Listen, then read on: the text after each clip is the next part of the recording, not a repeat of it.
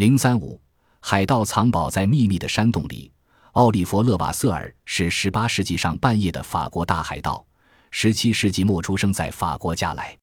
十八世纪初印度洋和东非马达加斯加海域海盗活动猖獗凡途经此地的船只大都难免遇难。